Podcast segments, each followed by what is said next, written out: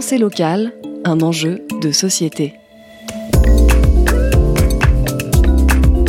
Une émission des radios associatives des Pays de la Loire.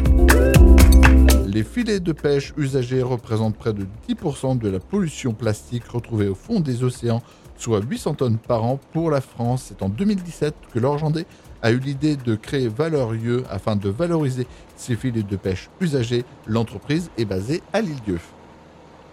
J'avais été avec mon père sur euh, une partie de pêche euh, à la morgate et puis je m'étais demandé comment étaient recyclés ces filets. J'avais une fibre écologique déjà. Les filets viennent euh, de l'île-dieu par 4 à 5 bateaux îlets. Ils viennent aussi du Croisic, de La Rochelle et aussi à Saint-Gilles-Croix-de-Vie maintenant. Ils sont nettoyés à la main, lavés avec l'eau, récupérer l'eau de pluie que l'on arrive à bien bien nettoyer avec un, un par exemple. La pluie souvent fait le nécessaire à l'extérieur, on les laisse vraiment à l'air libre.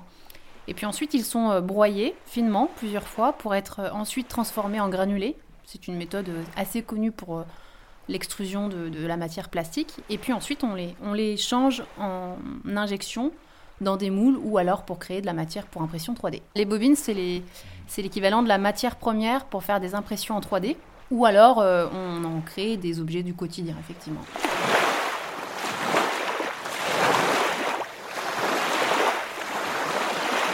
La première euh, idée était plutôt de créer quelque chose de circulaire, donc de la mer à la mer, de la mer à l'assiette même, puisque c'est une assiette à huîtres. Ensuite, euh, pour euh, l'idée du pêcheur, toujours du pêcheur professionnel au pêcheur plaisancier, créer des mousquetons, des émerillons pour les casiers par exemple. En plastique recyclé, il y en a de plus en plus.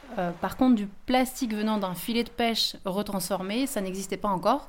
Et les partenaires avec lesquels je travaille pour les moules d'injection pour les pièces sont ravis d'avoir une matière euh, recyclée. As-tu de futurs projets pour Valérieux Oui, alors j'espère euh, que les îlets pourront euh, profiter de cela cet été. j'ai l'intention de créer un objet du quotidien qui n'est plus tout à fait au goût du jour, mais qui, qui va le revenir. Est-il possible de recycler la matière des filets pour fabriquer d'autres filets? Alors, j'aimerais dire oui, on y a pensé, sauf que la résistance des filets, les, pêcheurs sont à même à le dire, mais on a besoin d'un filet 100% résistant.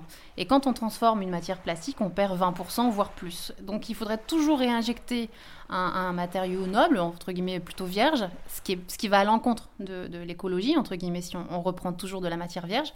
Et puis surtout, est-ce que les pêcheurs seraient prêts à utiliser un filet qui n'a pas la même résistance qu'un filet euh, original? Je ne veux pas m'engager à leur proposer quelque chose qui ne fonctionnerait pas.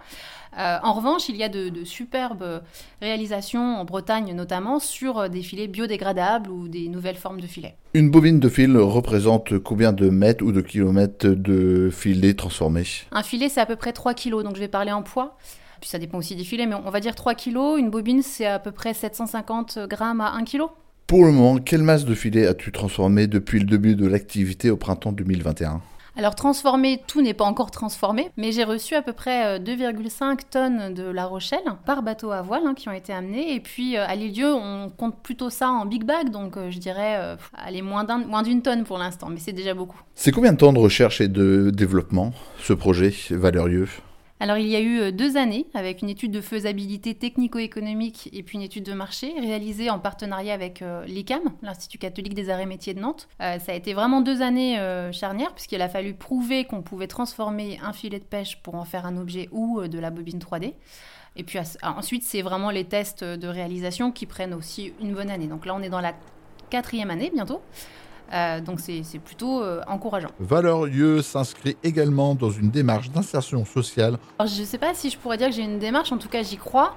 Euh, j'ai vraiment eu la chance et le plaisir de travailler avec Julien et Manuela pendant presque deux mois l'année dernière, qui font partie du CCAS.